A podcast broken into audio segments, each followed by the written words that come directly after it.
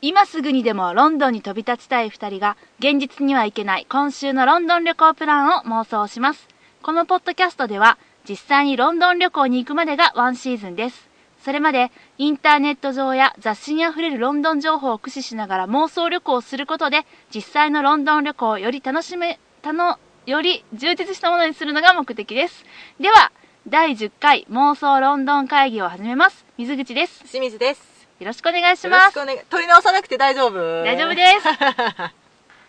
今日はうまくいったと思ったのにな、なんか違うところで噛んだうねんちょ。っとね字がちっちゃくて見えなく だから言ったじゃん。先週私言ってるじゃ ん。て字ちっちゃいねはい。まあ楽しんで充実したものにするべくね。はい第10回ですよ。記念すべきだねね。まあでも間にあのリアルロンドン会議が入ってるからあ、ほんまやね。こまごま挟んでいったまね。ごま挟んではいるので、うんまあでもねあの公式には本編としては第10回ですよはい。シーズン2の第2回目二桁乗ったね。はい乗りました。この調子でガンガン妄想ロンドンしていきたいと思います、はい。よろはいしくお願いします。えーというわけで今日は何でしたっけ今日は何、えっ、と、私が、はいロンドンゾンビ機構について語り尽くすそれも聞きたい聞きたいけれどももっとホットな話題があるよね。水口さんね。はいそうです、はい。えー今日はですね、はい。えー特別編はい。スペシャルでお送りします。はいいつも特別編みたいなもんなんですけど、はい。まあ特別編ですはい。今日はえーっと「ホビット」完結記念あえて「ロード・オブ・ザ・リング」おすすめします記念ですスペシャルですあ、ホビットの、で、また試写会に行かれたんですよね。そうです皆様より一足先にはい見届けたのね、旅の終わりを。見届けました見届けてからの見届けてからの初心に戻れと。 「ホビット」第3部はい。完結編公開目前にしてうん。やはり今ここで「ロード・オブ・ザ・リング」を見ておくべきだろうということをおすお伝えしたいスペシャルですなるほど。ああ。そう、もう一回復習してから行った方がより楽しめるってことそうですねあの復習と言いますか、うんあの分かんないんだけどうん。 「ロード・オブ・ザ・リング」を見てない人って、うんひょっとしているんじゃないかといやひょっとしなくてもたくさんいるんじゃないかとああ、そうね。これね物語としては「うんあのーまあ、ホビット」うん翻訳で「ホビットの冒険」あ、そんなタイトルやったね。ホビットやと思ってた。えっと、現代は「ホビットで」うんうん小説のタイトルは「ホビットの冒険」として出ておりますほうほうほ「うほうほう。ホビットの冒険」うんえー雪って帰りし物語」ね、うんうん、 普通なんですけど、はいはいこれがですね、うん J.R.R. トールキン先生がうん1937年にイギリスで出版ほうしましてほ先にこれが書かれてるんですようあそうなんやそうですほうでこれがヒットしたので、うん出版社かうらん後々続き書いてくれっていうことで、うんできたのが「指輪物語」「ロード・オブ・ザ・リング」ですね成立はホビットの方が早いんやねそうなのそうなのそうなのであのーまあとはいえ「ロード・オブ・ザ・リング」の方がやっぱりすごい盛大な壮大な物語になってしまい長いしねそうなのそうなの、んんでその中でまあ地続きの物語ではあるので、うんえートールキン先生うもん途中で一回自分の作品を書き直したりとかしてます、あのホビットの方ねえっ、と遡ってそうそうそうそう設定を組み直してるところそうがあなるのとそうなのあーあるのあるのあるなるのほどうんうんうんうんうんでまあまあまあそういう成り立ちではあるので、あのーまあ、ロード・オブ・ザ・リングも見てない、うん今から「ホビット」公開するよってタイミングの時に、うんあじゃあ私は「ホビット」見てから「ロード・オブ・ザ・リング」見ようって思った人中にはいてはると思うねんうん、順番通り、ね、そうそうそうそうそうそう、うんあのスター・ウォーズをエピソーうド0から始めるようなもんね、そうですそうですそうです、うんうん先にアナキンスアナキンちゃうスわカイウォーカアナーキンスカイウォーカー、うんあれ違う合ってる合ってるんじゃないかな、うん私もね見ちょってとないのがバレたスター・ウォーズをねスター・ウォーズすにい触まれたことせがんない私私あたちが、のーそうですね「スター・ウォーズ」はね苦手なんすあの順番でいくとうんうん C56123 っていう風に公開されたっていうのを知ってそうでするそうですまあ、うんそういうようなもんだよこれもねうんうんうん、だけれども、うんなのでなのでそういう風にしてね見ようとした人もいらっしゃるんじゃないかなと思うんです、うんうんだけどまあ私はあのーまあ今日今日「ホビット」の試写会行ってきたわけなんですけれども、もう行く前からずっと言ってたで,、はいでもあえてやっぱりここは「うんロード・オブ・ザ・リング」を見ておくっていうのがうんいいと思ってたけれども試写会を見てこれは確信に変わりましたああでもめんどくさいじゃんめんどくさいそんな思いであなたは「ホビット」と向き合うん「で ホすビかット」って話大で好すきだよ本当好にきなキャストさんいっぱい出てるしちゃんと1も2も見に行ったっていうか「ロード・オブ・ザ・リングは」うん私123は一応映画館で見ました、うん、覚えてるちゃんと覚えてますかなんかでっかい名が出てきたなとかは覚えてるよねそんなまあでもね、まあ、なんだろうなまあいいんですよ見た人はもういい、もう見た人はもう正直でっかい目出てきたなぐらいな感じでまあロード・オブ・ザ・リングがそのぐらいのもんなんだったら別に構わないあのあえて、まあ、見てない人でねあまあね見ようかどうか迷ってるっていう方にはそうね私はおすすめしたい、そうね見てから行こうおうおうやはりこれはピーター・ジャクソン監督の「ホビット」なんですよねだからピーター・ジャクソン氏的には「ロード・オブ・ザ・リング」があってからの「ホビット」なんですだからこの順番で見るのが正しいんです私は正しい順番を経てゴールしたと十何年の時を経て今ゴールしたことがちょっと自分的にも信じられない気持ちでいっぱいですそうかでもそうよねそのん物語の中の年代を追うよりはやっぱりその作っていく上で、うんえっと前作でできなかったこととか、うんうん前作を踏まえた上でのっていううんうんうんうんうんのうんをちゃんとこっちも理解してみるっていうのが正しい形なんやろねそうですねそういうふうに思うえでもうんやっぱり、うん何私はまだあの試写会ねうん連れて行ってもらえなかったの でねいや別に見て意地悪して連れて行ってないわけじゃないよ見れてないのね私のあのロード・オブ・ザ・リング友達のねちかさんって人がいてね、おううんその彼女が、うんあのー、試写会当たったってことでうん連絡いただきまして、はいありがたいことに私には連絡なかったけどねなんでもなんて言いましただってロード・オブ・ザ・リング、はいでっかい名みたいのに出てきたなそのぐらいの気持ちの人がねロード・オブ・ザ・リング好きをね語ってもらって、私ね、どっちかというとだから「もうちゃホんちゃんおかしビット」好きなんやねいなんなんそのホビットとロード・オブ・ザ・リングへの愛のそのかけ方の違いは何なわけいやなんかねその「ロード・オブ・ザ・リング」を見てるが、えっと、公開されている時期うはんそこまでうん愛がなかったのね、そのうんイギリスうんイギリス俳優さんとかうんその外国の映画とかに全く愛着がなかったので、今あるじゃんそうそうだから「ホビット」超好きじゃんいや見返すっしょじゃあ「ホビット」好きなら「ロード・オブ・ザ・リングを」投げんだもんあほらもう愛が足りない何じゃあもうちょっと私に、私にも分かりやすくさうんその踏まえた方がいい点をさ、うんわかりましたお伝えくださいよ、はいいいですよまあでも踏まえた点踏まえた方がいい点っていうのは、うんまあ伝えたいんだけれども、まああのその前にね、うん、まあ今日の私の試写会の感想を聞いてくあれてほいんいまかやほんまなやいいうんどうやったあのねもう一言でうん言うなら、うんもう、うんびっくりするほど良かったほうめちゃくちゃ良かったあそとんでもなく良かったううん3ことぐらい重ねてきたね昨日私ねうん「ふんふんふん」っていう映画を見てきましてうんうん「二平獣」っていう映画ね見てきたんです、はいはいはいはいあのもうすごい複雑な気持ちでねうんあの原作大好きなんですよもあのうー、前巻揃ってるよねうちの一番いいところに好ねきすぎて、うもううんめちゃくちゃ好きでねあのー愛が溢れましてね気持ち悪い右手に目ができてる映画飾ってあるよねあなたのうちねありますありますよ、はいうんもう本当好きでね、うんあのーまあまあまあそんで、まあ、別にでもそのなんだろうな原作と比べてどうとかなんかもうそういうなんかねしょうもないことを言うつもりはちゃんちゃらなくてうんう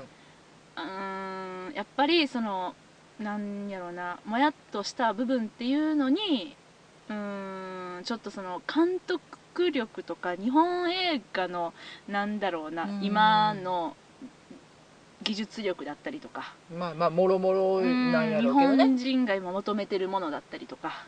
まあ、制作会社が求めてるものだったりとか資本だったりとか、うんなんかそういうのも含めて、まあ、もやっとしたことなんですよねああそうんそうなんですそうう、うんなんです、でっていうのもあり、うんうんもうね同じね、まあ、VFX そうねにまみれた、えー本作ね「ホビットほぼほぼやから」ねはい気持ちよかったっすねもうねあのね一言で言うなら、うんさっきめっちゃ良かったって言ったんですもう一言付け足していいですか、おー私感想としてほうほうほピーター・ジャクソン変態やなって ド変態っすうよまあまあそう薄々感じてはいたいやーここまでね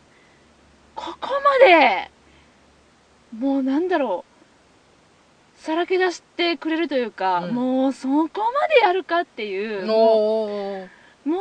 うすごいもうなんかねネタバレをしないように喋ろうと思うともうすごいだの変態だの、なんかとんでもない言葉しか出てこまなあいですまけあれどねも、皆様はこれからご覧になるわけそだうかなんでらすよねねそうなんですよね、うん私ね正直ね、うんあの「ホビット」の1そして「ホビット2」に関しては正直感想はうーん辛口ですおおそうですかはいえー、えーなんて言うんですかねあのまあこれは原作の分量によるところもあるんだけれども、もうそもそも「ロード・オブ・ザ・リング」に関してはもともと3つのね、うんうんえー旅の仲間2つの塔そして、えー王の機関はいこのああ3つ3冊もともと3冊だったものが三部作そうなんです3部作になったそうなんですそうなんですっていう状態なんですよね1冊につき1本作ったのねうん、うんそうですそうです、うんうん1冊やったかな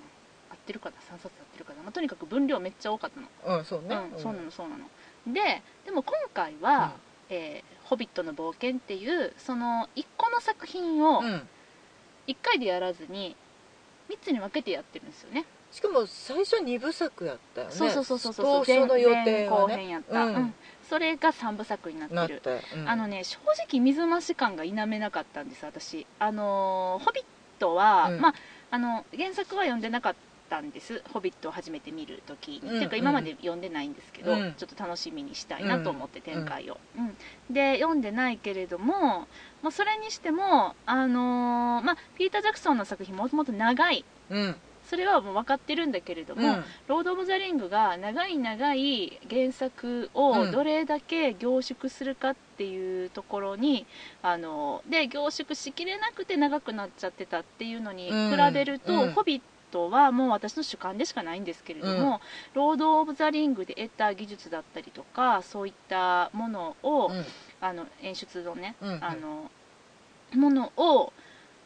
きなだけ使えるというあのプレゼントを得たピーター・ジャクソンうが、んもう好きなだけ自分の好きな世界をあの表現したっていう風に1と2では感じましたまあ予算もあるしねあります技術も進んだしはい環境も整ったしそうです実績作った上でうんまだうんうんじゃあもう一個好きなことができるかなっていそうなうの制作状況だうかんうんうらんねうんそうなのねこの「ロード・オブ・ザ・リング」に関してね、うん言うとこれね2001年の公開年は初めては2001年ですもうそんなになりますかそう日本は2002年だったのねああまあそうか、うんうんうん公開時期が違ったそうそうそううそうそう違うのこれニュージーランドとアメリカの合作でうんうんであのーまとにかくまあ対策は対策の始まりではあったんだけれども、でもまあまあ私がなんでこの作品がこんなに好きかっていうと、うんあのまず作り方が、もうねなんて言ったらいいのかなも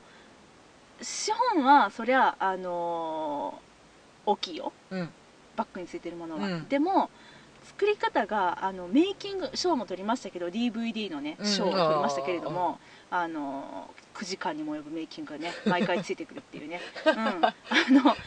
若干嫌がらせやいやもうファンにはたまらんけどね、うん、それを見てると、な、うんもうねあれだよインディペンデント映画だよあれはあでもそれはすごく思ったそう好感の持てるうん作り方してはるなっそうてあのな一歩間違えたら、うん学生がそうすそうごそういがんそうそうそうお金がない中でそうなの頑張そってう工なの夫でどうにかしようとしてるそうそうそうそうそうっていそううそう作り方うがん大人になってうん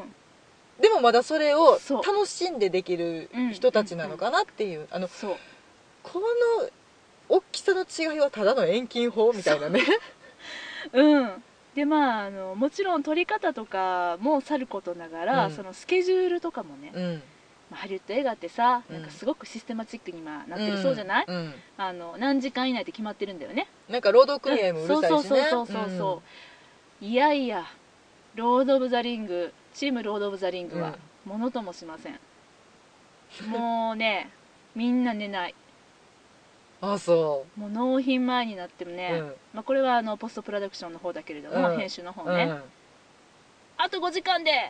フィルム納品ですみたいなもうやってんのギリギリま であと監督がう、んいいカットないなみたいな再撮影だっておいおい待てよみたい なアホかとなんかその軽いノリが素晴らしいよね、このノリはもうどこぞの小劇場のね現場を見てるようで、なんかね心が痛いね、うん、いやでもいいところはとにかく妥協しないうんあと、うん愛がないとできないなっていう愛がないとできないし、うんいやもうええやんっていうんそうそう大そう人そうがいない一人でもいちゃうとそれは叶わないんだよねうん、うんそうなの、うん、もう私の大好きなエピソードにね、うんショーン・ビーン演じるボロミアさんが、はい、あの雪山でのねうん、あの撮影がありましたと、はで雪山の撮影の現場には、うんまあ、山頂であるんだけれども、うんうんみんなヘリコプターで向かうんだよねヘリコプターを往復するってことかそうそうそうそう機材とか人を運ぶのに、うんはいはい、うんでまあもちろん役者も向かいますと、はいやでもショーン・ビーンさん言いました、うん僕はヘリが嫌だと 怖いと歩いていくって 言ってで5時間か6時間かけてあの人登ったの子供かその様子をイライジャ・ウッドとかがこうヘリの上からこう見てるっていうねそんなエピソードを漏れ聞くこともできるそんな素敵なメイキングがねああなるほどね、うんまあ、とにかくチームとしてもあのとても本当に好感が持てる作品作りのなんだろうなメイキングが面白い作品はあー本編も面白い、うんうんなんかその一生懸命になってる様をうん見るとやっぱりこっちも嬉しくなっちゃうしね、うんうんそうそうそうそうそうそう、でまあまあそんなわけで、うんまあ、ロード・オブ・ザ・リングに関しては、うんその作り手の人たち一人一人に関してもすごくあの共感ができるし愛着も持てるしっていう、うそうういう作品うんで1作目見ました、うん私きっかけはイライジャ・ウッドが好きでおーそれで見に行ったんですねほうほうほうほう、うんで、えっと、1作目まさか続くと思わずあえそうなのこれで終わんのみたいな、うん だって第1話なんて誰が言ってたあの頃ついてなかったもんそんな宣伝一つもしなかった三部作の1個目公開ですよじゃないかったんやなかったですこれ多分こけたら2作目なかったやろね、うわー 日本でのそ危険性をはらんでてんな、多分な、うんうんまあ、特に日本ではね、うんうんうんうんであの頃そこまで続きものの作品なかったでしょだから「スター・ウォーズ」がすごいねとか、うんまあまあなんかテレビとかやったらね「スター・トレック」があったりとかっていう続き方はしてるんやろうけでどもそれにしても1話完結っていうさあの「はい続く」っていう終わり方なかったなってそうね、うんうんうんうんし一か応も終わるじゃない、まあまあそのあまり名前の知れてない監督さんうん、の作品やしうねん、そうそうそうそう、んそうなんですよっていうこともあって、で1を見ました、うんで2も見ましたもう一緒に私も旅してますよもそうねううんここまで来たらう、んでもういても立ってもいられなくって、うん2の終わりに私はニュージーランドに行きました行行ってたねきましたよホビットマント買ってたよねいやあれはねついてきてたんですえああ買ったんじゃないんや違いますよあれはうんああいうマントを、うんあ私ねあの旅の仲間っていうあの 公式の何ですかねあのメンバーズクラブみたいの入ってましてファンクラブみたいファなンことクラブかな、うんうんうんうんあの特に別にお金払うとかないんですけど、うんうんまあ、メルマガとか送られてくるんですよね、登登録してほうほうほすると、う、うん、うん、でファンの集い的フなァンの集いもありました、うんいわゆる行ったことはないけうど、んでもうある日送られてきたメールが、2週間後にあのロケ地ツアー行くぞ定員20名いかねえか的なメールが来ましてお行くと思って行ったんですね急に決めて急に行ったもんねそうだってえ2週間後みたいな、うん何これと思普いなが通らないよねそのスケジュールっていう素晴らしいツアーでしたけどねもうさすが公式ううん、もうこれはちょっと話すの長くなるんで、うんもしリクエストがあるなら今度お話ししたいと思いますまがあまああの、うんゆかりの地をそうですよロケ地などを回っうんて、うんうんホビット体験をして、そうですそうです帰ってきたわけだね帰ってきました帰ってきました、はいうんそれが2の終わり2の終わりです、うんてかまあ3の公開前って言った方がいいのかなああなあるほどのまさにあのウェタスタジオの横も通って、うんでグリーンのバックを見て、うんああ今撮ってるんやろなみたいな今撮影中です追加撮影やってるみたいですみたいなバスの車窓おからー見、うん、そんな感じそれはのスペシャルねそうですね、うんもちろん撮影風景は見れてないですけど、うんんまあ、そんな感じだったんですよね、うんうんだからもうその3うんに至ってはもう一緒に自分も旅してきたっていう気持ちがすごくあってもう完全に仲間やな仲間です入っちゃったな、入りましたね、ううんんもうまるでですねあのジャニーズジュニアを応援するあのジャニーズのファンの人たちと同じですよ一緒にツアー回っちゃうってそこうでとすそうでねすそうですはいはいはいうんはいそういう気持ちでね、うん私は「ロード・オブ・ザ・リング」との旅を終えたんですね、うんまあ、もちろんストーリーも素晴らしかったよ、うんでも大体予想はしててこんな風になるだろうなっていう、うんその時点で私はえっとあのなんだろうなこれまたちょっと別の話になるんですけど、うん本が先か映画が先かっていう話で私は割と映画化するって決まった時点で、うんまだその本を未読やったら、うん映画を先に見る派なんだけどしんちゃんは違うんだよねこ先のにこの辺ことごとく反対やからねそうそううちら反対反対反対ね面白いよね私はうん映画化って書いてある本を進んで買う方そうだよねそうだよね、うんでもでもそのその理屈もわかんね、んうん本で読んだ方が絶対面白い私は一番最初にそう本だよでね想像しうんうんうんてうんうんあの映画で固定観念にしたくない派わってかるわかるうんわかりますわかりますでも私はえっとなんで映画先かって言ったら、うん映画が好きだから、うん映画で最初にだだって絶対本の方が面白いから、うんあの映画でなんだろうなあー私はこういうふうに思ったのになとかあーここカットしちゃうんだとか、うんうんうんそういうことを思いながら映画を見るのがちょっと嫌だなと思うので、んんんんできることなら本はでも割と面白かったやつに関しては後から、まあ面白くなくても割と本は後ちゃんと自分で見たやつはチェックする派なんだけれども、うんまあ、そんな感じでですね、まあ、でも、えっと、王の期間に関してうんは、えーまあなんだろうなあこんな風になるだろうなっていうのの割とまあまあまああの予想通りのうん嬉しい予想通りの展開うん面白かったですすごく感動しました、うん最後のもうフロドの笑顔には本当に涙しました 皆さんもきっとね今ね聞きながらうんうんって思ってくれてると思うんですけれども、はクい、ロードの笑顔ねそうです、もう泣き泣きそうになりました、もうなんかそういう気持ちで見たんですね、うんうんであのーだから正直、うん、と作品としてストーリーとして、うんあのー一本のなんていうのかなあれもう細かい話をすると旅の仲間でいられたのは一部だけでニートさんに関しては3つに分かれてそれぞれの話が進んでいくっていう結構ちりぢりバラバラの展開だったんで割と焦点もあのなんていうのかなバラバラだったりとかしてうんほらね覚えてないで しょ、うん、なのでなので、まあ、結構ね結構その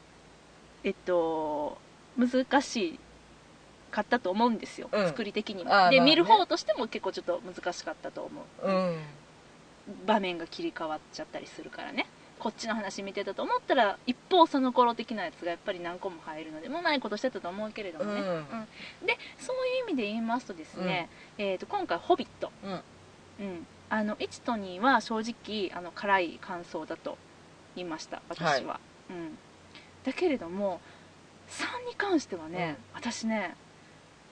全「ロード・オブ・ザ・リング」シリーズの中でうん一番素晴らしい出来やったと思った、わすげえ高評価あれこれは素晴らしかったもう何ロード・オブ・ザ・リング三部作をもう超えるかうーんロード・オブ・ザ・リングファンとしてはちょっと超えるとか超えないとか、あそういう言葉使いたくないんですけど大変失礼いたしました使いたくないんんですけども、はいまあ、でもあのねやっぱりこんだけ取ってきてうんあのなんかその監督力といいますうんか、あをもう見せつけられたまあでもただごとじゃない蓄積やもんうねんそうなんだよねであのーまあ、しんちゃんはねうんネタバレ OK なんだよね私はあのネタバレに自ら突っ込んでいく派私はもう絶対ネタバレしたくない派なんだよね、だからこれ見るって決めたらもう予告編ですらちょっとあんまり見たくないっていうシャットアウトするよねそうシャットアウトする派なんです、うんなので今からちょっと「ホビット3」に関して、うんあのできるだけネタバレはしないでおきたいと思うけれども、はいちょっとやっぱり物語に、うんあのなんだろうな分かりきってるよううなん展開のことですら、やっぱりちょっとあの触れられるの嫌っていう方いらっしゃると思うので、うんあのもう絶対見に行くって決めてて、うんかつ、えっと、ネタバレは嫌だっていう方は、もうここでさよならしていただいて、は、はいい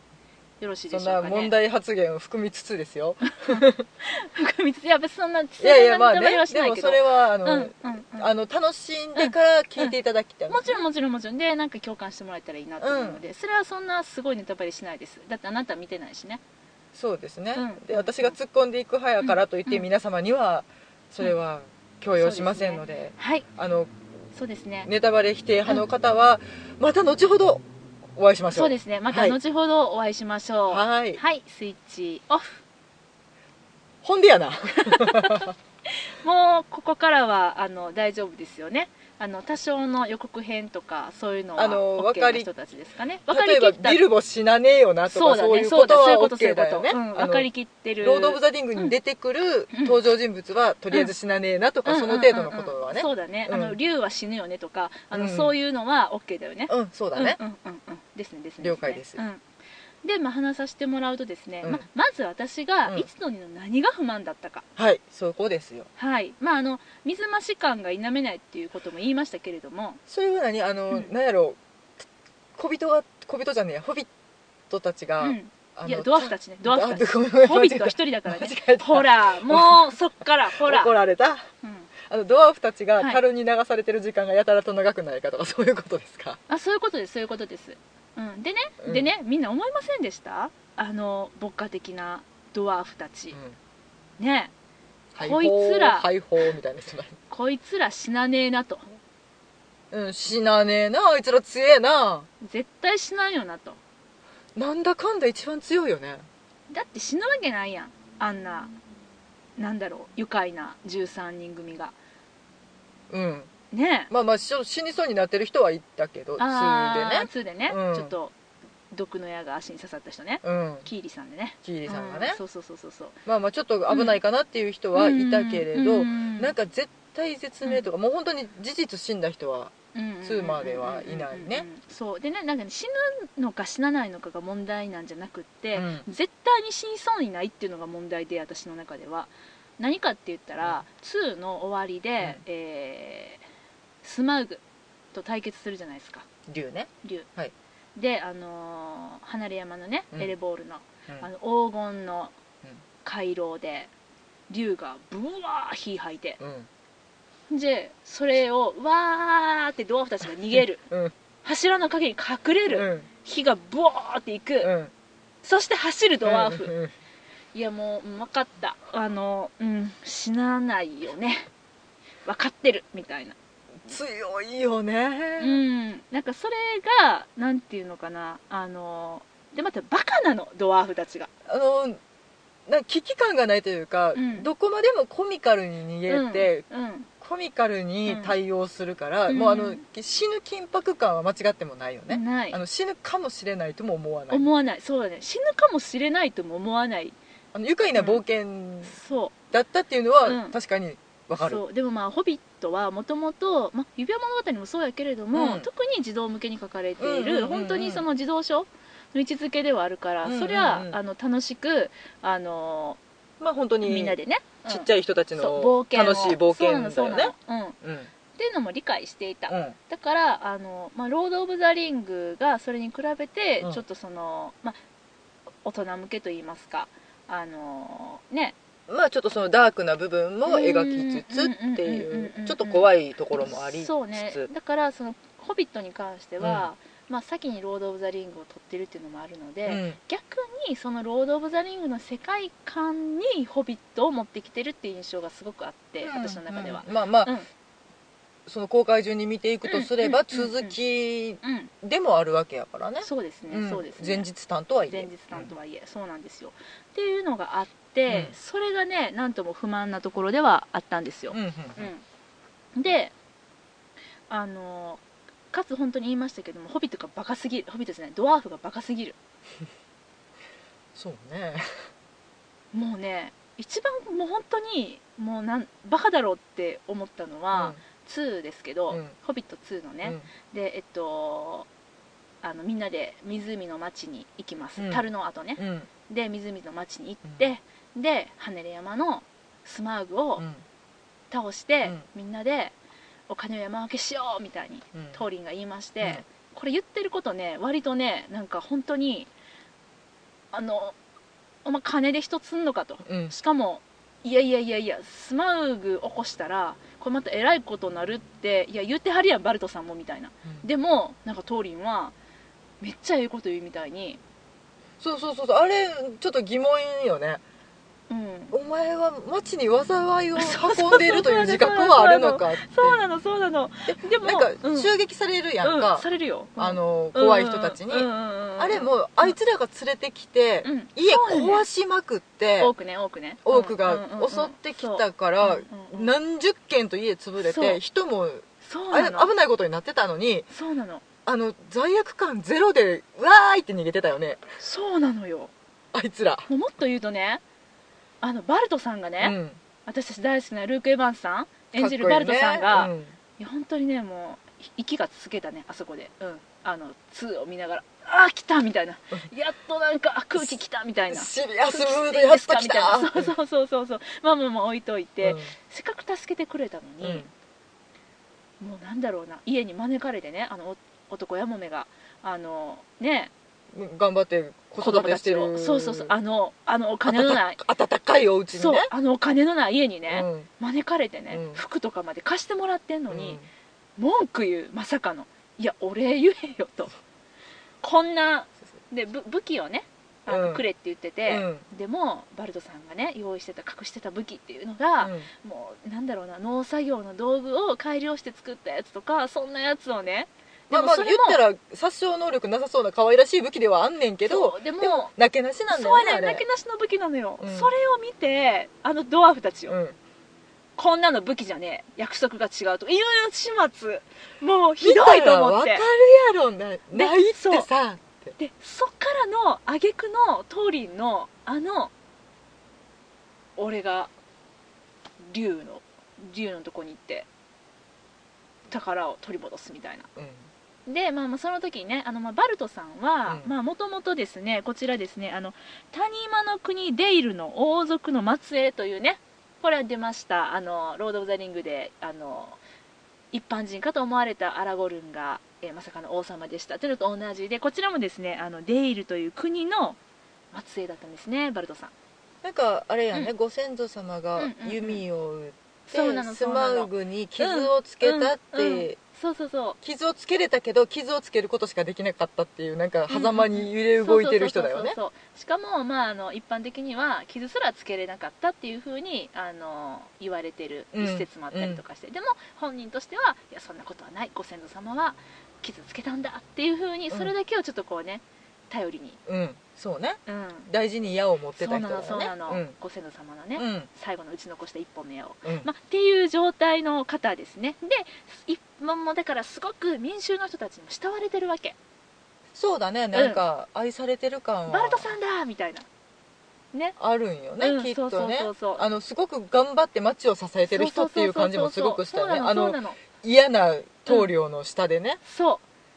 その棟梁ですよ棟梁はすごくバルトのことをもうだからちょっともう虫がつつかないやつなんであいつ人気なんだよと町の棟梁は俺だぜみたいなスティーブン・フライさんね大好きだねあなたの大好きなスティーブン・フライさんまあまうあんでも、あのやっかみつつ、うん恐れつつみたいなところが多分あるそうそうそうよね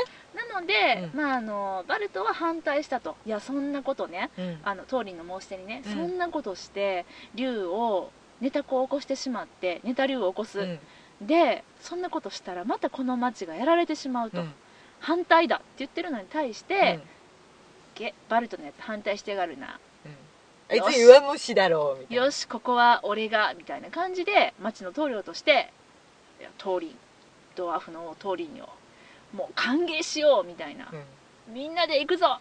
おーみたいになってなったなでもそれがねすごくいい風に描かれてたのいいシーンみたいにうんいや待て待て待てと私はあれ寝たシーンだよねそう後々考えるとねうん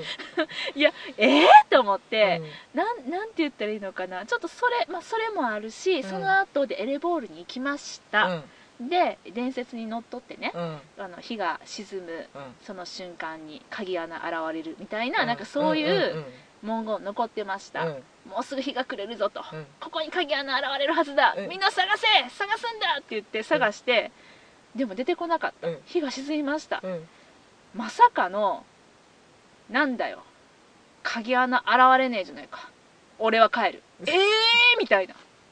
あれもさいやあれはびっくりした嘘でしょと思って諦め薄ぎるやろほんでその諦め方もなんか俺悪いんちゃうもんみたただいなのわがままなおじさんたちもうええー、みたいなもうちょっと頑張りやって思なうんんだよかねねその前作のねその「ロード・オブ・ザ・リングうんの」やはりそのなんだろうなえっと王たるうん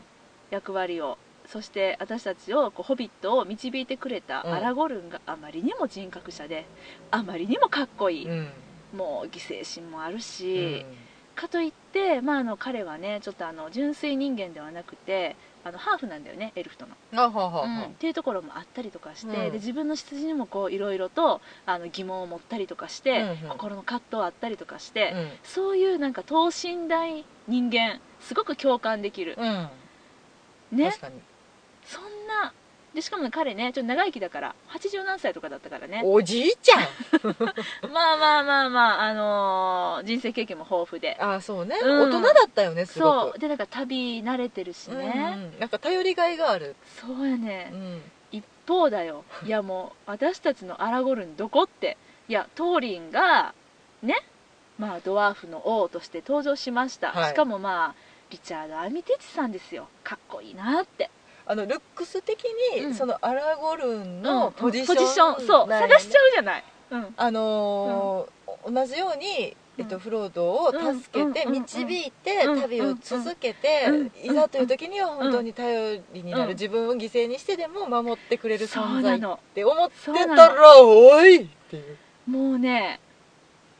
まさかのね本当にねまあなそういうよくよく考えてみれば、うん一の一番最初でさ、うん食い散らかして帰りよったやんあいつら。そうなんだよ人んち勝手に来てねう、んうまいうまいとか言いながらね、もっと出せみたいなうんビルボンチで、うん、で勝手に歌って勝手にいい気持ちになってそう食い散らかして帰ったやんうんうんうんあの辺からまあまあ予兆はあったあよったんねやけどね、もう鍵穴に事件には関してはうんね、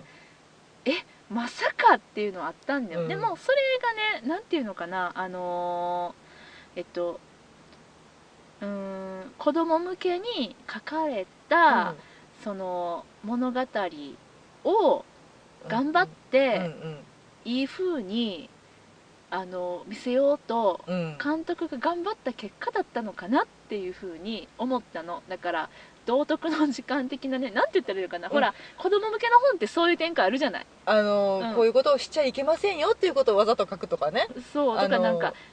だからトーリンはあのてか鍵穴は現れませんでしたドワーフたちは怒って帰っていきましたとかそういう風に書かれてるのかなってうんうんうんうんそれを頑張って映画化した結果だったのかなっていうふうに思ったの、うんもうなんせそのドワーフに感情移入ができない、まあちょっと子供らしいというかうん、うんうんうんもう言ったらそのロード・オブ・ザ・リングにおけるメリーとピピンが13人に増えちゃったぐらいのもうそのぐらいのねそうなのいやーもう増えたなーと思ってでもそこが話を回しているから、うんちょそうっなとの若干の苛立ちがねそうでちょっとのんきでしょうんえい今今えた食べる話みたいなえいやいやいやいやいや今結構ピンチやでみたいなうんはよ逃げやってそうそうそうっていうのが結構あったりとかしてでそれをなんか支えるガンダルフと離れてしまってからは、そうもうそうそ余計にちょっとその、まあ、だガかンらダルフについてもねいろいろ言いたいこといっぱい あるなんでやつは急に何かを察知しうんて、わしはちょっと抜けるみたいな、うんなんで抜けるんだと、まあ、それは言いたいこといっぱいあるんだけどね、うんまあまあまうあんまあまあまあまあまあ置いとくとしてまあまあね、あうんの大きい人はちょっと置いとくそうそとしうそうてそうそうでだからってそうのん主人公たるべきうんビルボが、うんそこまで頼りにうんうんなるまでまだ成長してないし、うんそうなんですよね、うんそうなんですよ最後の最後で起点聞かすとは分かっていても、うなんかその、うんあの、うんもどかしさ、そうなんですうんもうねそういうのがやはりちょっと少しずつ少しずつ私の心にも溜まっていっておりまして、でそのテイストを保ったまま3はでもそれでもきっとまあまああのーまあ、まずね竜はどうやって倒すのかなとかうんそんなことを思いながらね、うん見に行ったんですけれどね、びっくりしたその1と2のドワーフたちのうん言動だったりとか、あのうんイライラしたあれうん前振りマジかまさかの前振りびっくりしたいやあの別にあの伏線動向とかじゃないよ、うんちゃんとつながっててもうね素晴らしい展開でしたこれはトールキンさんが素晴らしいのか、うんピーター・ジャクソンさんが素晴らしいのか私にはちょっとあうんうんうのん原作読んでないかわかんないんですけど、もうねなんていうのかねえっとこいつらバカだなっていうその哀れさだったりとかがもう逆にけれんみとなりそして心に響いてくるシェイクスピアの芝居を見ているかのようなシーンがもうこれは素晴らしかったですねほリチャーード・アンミテッチ見事ですあそうそのためのもう壮大なる茶化しやったわけやもう茶化しというか彼らの性格をちゃんと見せてくれていたんだなっていうふうに私は思いましたちゃんときちんとうん確信犯であれだったってこと確信犯でした確信犯でしあたあじゃあじゃあ素晴らしいでしょうねそうなんですちゃんと用意されてましたあー第3部にその盛り上がるべきところがおーそうそれはすごく気になるねでしょう、うんもうここまで喋るのにめっちゃ時間使ったけど、あそうねこれは言いたかったそう私ちゃんとメモってきてるからね今日言わんといかんことっていうのねほうほううほうんはい、ピーター・ジャクソン変態これは言いました1と2は前振り、はいうん、ドワーフは濃すぎるこれも言いました、はいロード・オブ・ザ・リングはインディペンデント、うん、これも言ったね、はいうーんと寄生獣見ました言って 言ったもうロード・オブ・ザ・リング個人名出満足かもこれも言いましたね、 はいうんあもう結構言って言ったあで大丈夫消化した言い足りないことは言うときようんもちろんもちろんまだ言うけど、うんまあとねあとねこれ本当にちょっとネタバレになっちゃうかなネタバレ OK っていう人でもそれでもやっぱりちょっとなんかあまりにも触れられるとねうん、竜との決着とかその辺に関してうんあまり知りたくないっていう人は、うんはいここでもう一回スイッチオフのタイムです よよろしいですか今回ハードル高いなはいスイッチオフよろしいでしょう OK？かよろしいでしょうかはいはいあとねもうもうピーター・ジャクソン変態って言いましたけど、もういかにそれ彼が変態かっていうのを今から殺話ししてい方いでがすか変態的ってことです違いますよかった違いますよまずうん第2部で、うん第2部の第2部のおぼ終わり覚えてるえっと金浴びて気持ちよさそうにザッパーンってなってる竜は覚えてるよいやいやそそれその後だよ飛んできたああどこにどこに街にあそうねそうね、うんあの湖の町にね、はいえー飛んでまいりましたね、えー、とエスガロスにはいですね、うで火を吹きながらねも覚えておけうみたそうないんなそうなんそうなんそうなんそうなん、もうやられるぞみたいな、うん街はどうなるってところでダーンと終わりましたね、うんうん覚えてますね、はいそこからですちょっと私の体感時間でうん喋るんで、うん実際の時間はもっとかかってるかもしれませんが、竜その後どうなったかちょっと知りたい知りたいまあでも竜はもちろんやられるってことはわかるよねうんわかるよだっねて出てきな来なかったもんロード・オブ・ザ・リングにだよねうんしかもね、まあ、これもねその「ロード・オブ・ザ・リングで」えっと一番最初にビルボのねうん111歳のお誕生日っていうことで誕生会が開かれるわけなんですね、ロード・オブ・ザ・リングで、うんうんでそこでビルボはじゃあわしの冒険の話を聞かせてやろうって言って子供たちにね、うんうんうんうんドラゴンを退治した話じゃぞとか言いながら喋るんだけども、本当にまさにその時の話がこれなんですけどうんうんううんん若い時の冒険の楽しかった話じゃよみたいなそこうそとうそだようねそうそう、はいはいそうなんですけれども、はいはいだからまあ竜はやっつけられますようね、ん何でやっつけられるかも大体わかるよねあの黒く尖った鋭いものですかはそうですいね、はいこれネタバレじゃないと思うんでうんもう出てるから出ねてるしね、うんあれしかこやろうとないからねうん、うん、そうんうでまあまあ誰がどのようにしてどうやって殺したかとかそんなんはもうあの楽しんでください映画館で、うん私が一つ言いたいこと、うん竜うんスマウグ、うん私の体感時間ですよ、うん15分始まって15分で知ります雑魚キャラ見事な最後を遂げますアバンタイトルで死んじゃうのあのアバンタイトル終わってからちょっとした死ぬねあそうう、ん、うん、いや見事にやられる007の第一いや資格ぐら15い分いや20分やったかもしれないえどっちでもええわとにかく30分以内には絶対死んでるそうなんやあれがメインで2時間引っ張るんやないんや、思うでしうょ、ん、わあこれネタバレだねやっぱりねダメだねいやいやでも、うんそっから何が待ち受けてるんやろうっていうねでしょ、うんで、まあ、そっからちょっとまあいろいろあるんです、んまあ、これもあの映画館でお楽しみください、はいででもそのちょっといろいろっていうのもねう、ん、 15分ぐらい20分かなぐらいっすであとは何そのロービルボが喋ってるのをひたすら聞くとかじゃないよねあのね今回2時間半あります映画が、はいはい、だからまあ大体ですよ、うんうん、約2時間、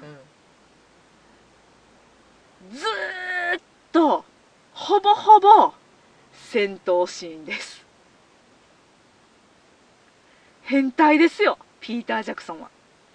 そういうこと誰とびっくりしたいやこれはね誰と戦うのかってなるのが、うんちょっとまたあの私がさっき言ったその、えっと、ドワーフたちの、うんそ壮大なる一部と二部を使った前振りっていうところにもちょっと関わってくるんであーなるほどねまあ、それうんうんうはんもう映画館で楽しんでもらいたいと思いますあのねただねこれね、えーサブタイトル知ってます「ホビット3」の。行って帰るんじゃないの、違う違う違う違うまず、まああ、1終はわり終わりなき戦いあー惜しいな惜しいな1は思いがけない冒険 ね、うんえっと英語がアン「アンエクスペクテッド・ジャーニうんー」で2覚えてます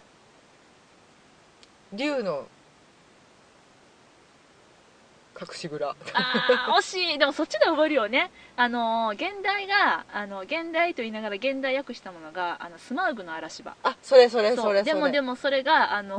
変更になっちゃって日本での放題は竜に奪われた王国なあんーですそうか、うんそうえなんでとスマウグの嵐場の方がいいのになって私は思ったそっちの方がストレートやスしトレートや想し像なん力かが気もなんだろうな楽しそうやなそっちの方がな嵐場って言われる方そうがな嵐はっていうしかもスマウグってなんかいいよねうんまあ、そんなことはいいんですけどまあ「ザ・デソレーション・オブ・スマウグで」うん今回ですえー、放題は決戦の行方うーんただ英語でね英語だと「ザ・バトル・オブ・ザ・ファイブ・アーミーズ」5軍の戦いああそうかそういうやつやったね、そそうなんうでいすえそうなばんです5軍が戦うんです5軍がうんの1軍にスマウグは入れるの入れませんうめ なぜならえもうよ初めに死ぬからですさっさと終わりますねスマウグとの戦いはね、え5軍ってことは、うんスマウグを殺してしまったがために起こる戦いなんですよまあそれはね、まあ、見てくださああなるほどね、い、うん見てください、はいはいはいはいうんうんなんですがそれがですね、もうなんだろう私ね「ロード・オブ・ザ・リング」で好きなシーンはうんっていうふうに、あの聞かれると、うんまあいろいろあります、うん細かいところから大きいのまでいろいろありますただ、初めて、あのー、2つの塔うんうん2でですね、覚えてますかあの戦いのシーンを覚えてるよあんた最低だ な戦争とはこのようにするんだっていうのをもうねなんていうのかなどう今誰が敵で誰だから誰が攻めてて、うん誰が守っていて、でこういう戦術でこうやって攻めててっていうのをまあそれはそれは丁寧に2で描いたわけです、でものすごくそれが面白かった、こんな面白い戦いシーンに描かれた映画もう初めて見たって思ってうん大興奮でしたけれども、で、えっと、それの拡張版みたいな感じで「ロード・オブ・ザ・リング3」の最後の戦いも描かれまして、もうね描ききっただろうと思ってたピーター・ジャクソンは。のんのんのんのんですよこれがねもう今まで見た映画の中で本当もうぶっちぎりのもう一番の戦闘シーンめちゃくちゃ面い白い私ね戦闘シーン好きなんですよあそうね戦争映画とかも大好きだしね大好きです、うんまあ、戦争映画の何が好きかっていうとうん戦争という極限状態においての人間の心理とかが描かれているのが好きなところであるんですけれどもまあ、別になんかこう戦ってる様子がものすごく好きとかそういうわけでは決してないんですけれどああああもまあ、そういうのももちろんあるけどね、うんないわけじゃないけどねでもあのねものすごく丁寧にうん戦闘の様子が書かれていて、うん正直「ロード・オブ・ザ・リング2」に比べうてん3は戦争のその規模は大きなったようん2に関しては一つの砦を、あの多くと、うんあと人間が、うんあのー攻め合う、うん防ぐっていう、うそういうあの図式だったんだけれうんども、あー3に関しては多く対あの、まあ、人間含めていろんなあの種族たちがうんうんねうんうんエルフとかが集まってきてうんうんざっと、うん、あんで、あのーまあ、人間界対何冥界みたいうんななんそかうねそうねん、そういう形になってて、で規模は大きなったんだけれどもうーんちょっとまあ他にも描かないといけないことがあったから、うん戦いを描きつつのちょっと他のそのなんか、あの王さんのちょっとしたね内情だったりとか、うんあのいろいろね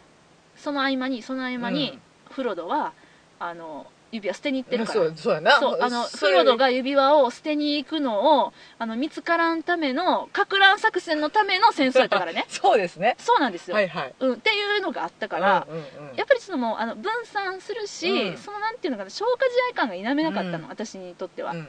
とにかくフロードが指輪を捨てに行くまで持ちこたえるんだ的なこの見てる方の気持ちはねそうねそうねうんうんうんうんうんうんうんみたいのもあって、で勝つやろうなと思ってたし、うん、うん、うん、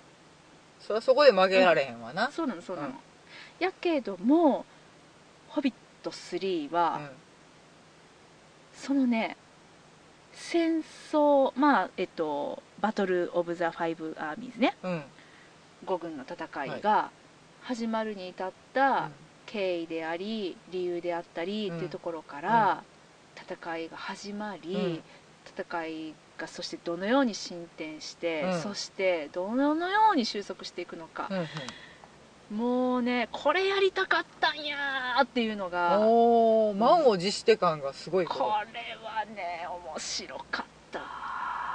まあでもなんかその異なる種族うんが戦うってことでしょ、うんそうだよだからちっちゃい人とか大きい人とかが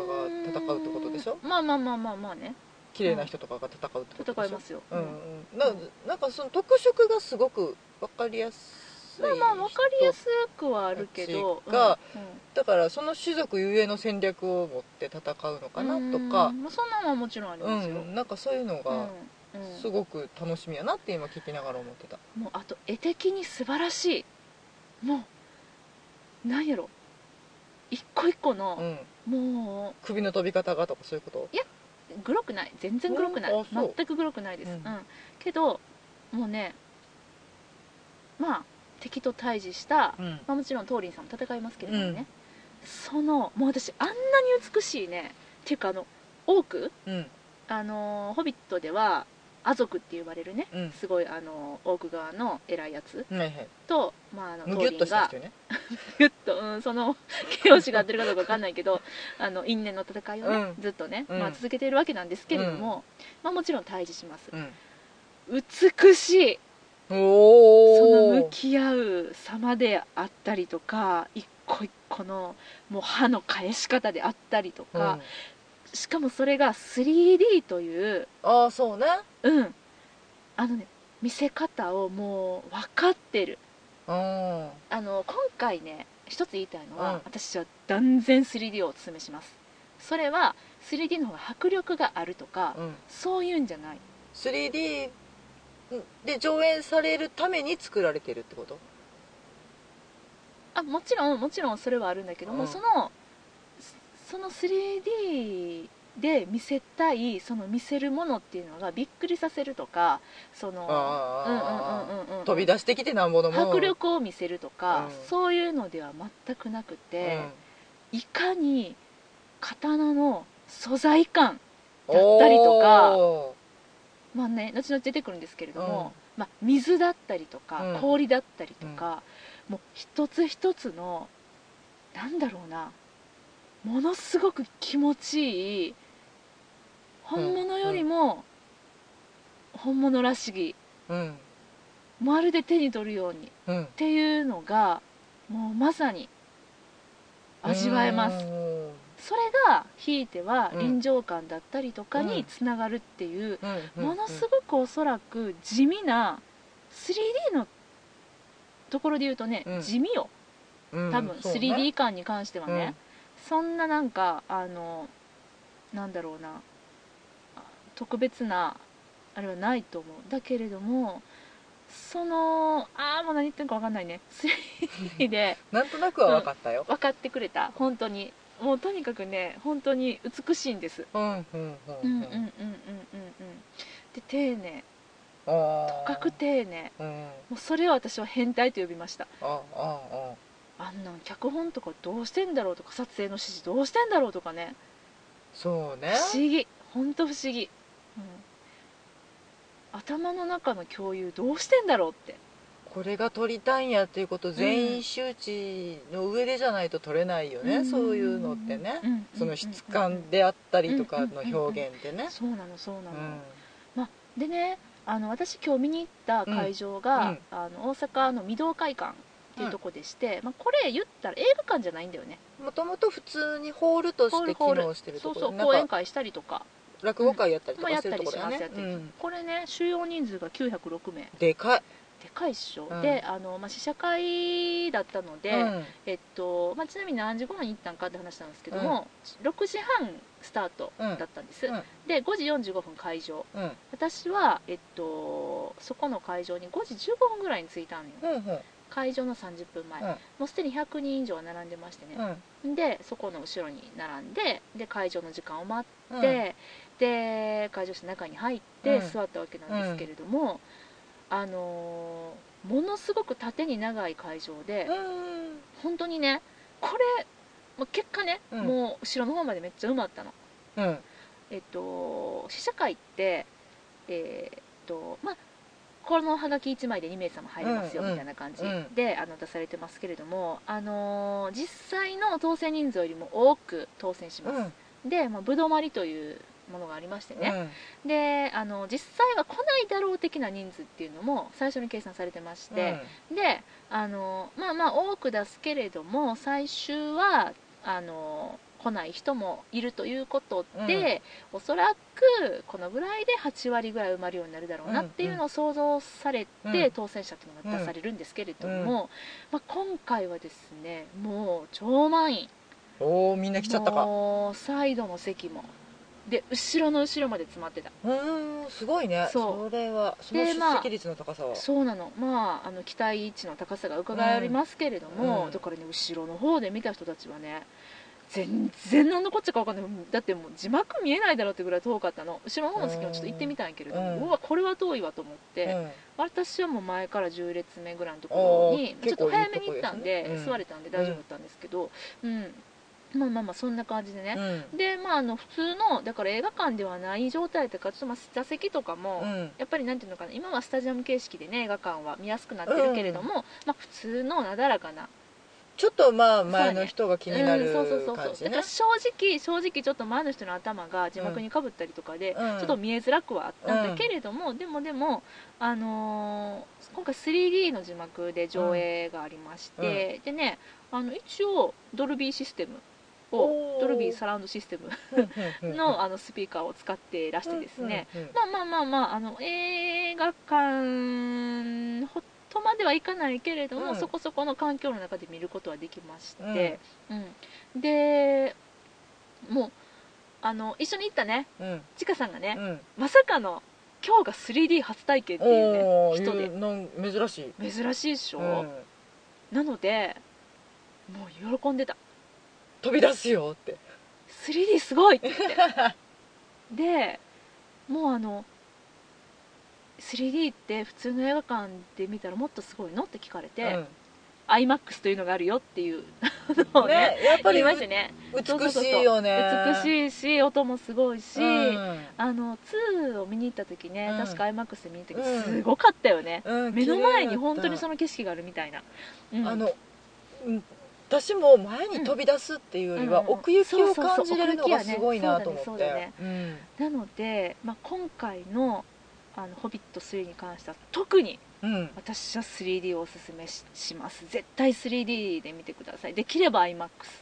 うんというかちょっとね環境が許す方はね、ん iMAX がまだちょっと数が限られるからそうやねそうやわねかんないけど、うんうんうんうんもしね足を運べるんやったら、そうですねそうですねやっぱり最高の環境でね、うんうんうんうんうん旅を終わらせないとねこれ本当に本当に思いましたようんでねだいぶもう言いたいこと言ったんですけども、はいもうこう二重線を引いてるこれをちょっとお伝えしたいんですけれども、はいマーティン・フリーマンの演技が最高です起きました素晴らし起きましいた2箇所はい素晴らしかった二見箇所てください特に2箇所特に特に2箇所です、うん特に2箇所です、ほうはい、もうファンの方には、うんあの満を持してうんもうこのマーティン・フリーマンが見たかったっていや素晴らしいなと思ったあの人本当すごいねうん、いやあのねなんてことのないセリフがものすごいもう胸にくるのもううわーっと思ってうんあの細かいとかうまいとかじゃないよねあの人は本当にいやうまいはうまいね当たり前やねんけどあの技術的にうまいとかじゃなくって、生きてたあ生きのてる、すごく細やうかん、そうに細やか、うん、感情を再現するとか、うんうんそうそそうの状況に自分を置くことにすごく長けてるなってそいううもう満足あのえっとね正直出演具合に関して言いますと、うん少ないうんお前タイトルロールじゃないんかと言いたくなるほ「ど、ホビットちゃうんかそうい」とそう「ホビットやったんちゃうんか?」って突っ込みたくなるほど、うんあの少ないんですけれども、もう堪能しましたあそううんそれは楽しみやなちゃんと次の「ロード・オブ・ザ・リング」にちゃんとつながって終わる素ほ晴らしかったうもう一回ちゃんとロービルボが語り出せる、そうねそうちょっとなんか確信ついたやばいそんな感じねいや別にいや分かってると思うから別に構わないけど、うんうんうんまあまあまあそれはねった本当にねというわけで私は大満足の一本ですすごいねあでも素晴らしいねそこまでうんこれどうしようでもしんちゃん見に行ってさうん、い「ごめん私正直」とか言われたら、うんもうほんまそれはごめんなさいやそれはもう、んあの本当はご私めんなのさい感性の問題なんでね、うんうんうんうんうんうんそうなったらそあのそうなった時で私は、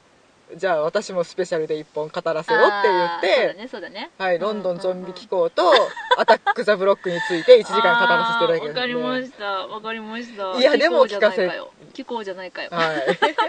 うんまあでもそんな感じであのーただ本当に何回も冒頭から言ってますけれども、ここにも書いて ますけれども、うん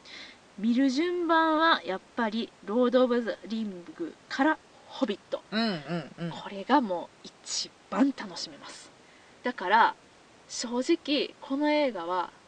全く万人におすすめできないですそうねロード・オブ・ザ・リングそして「ホビット」の位置にこれを全て旅してきた人ただけが楽しめる、うんなんて贅沢な2時間半ですそうだね、うんなんか欠けてるとねやっぱ感じ方がい違うやなんかねほらあるじゃないってうかあのー、1と2を見なくても大丈夫3からでも楽しめますみたいな私それを信用しないことにしてんねんけど、嘘だよね、うん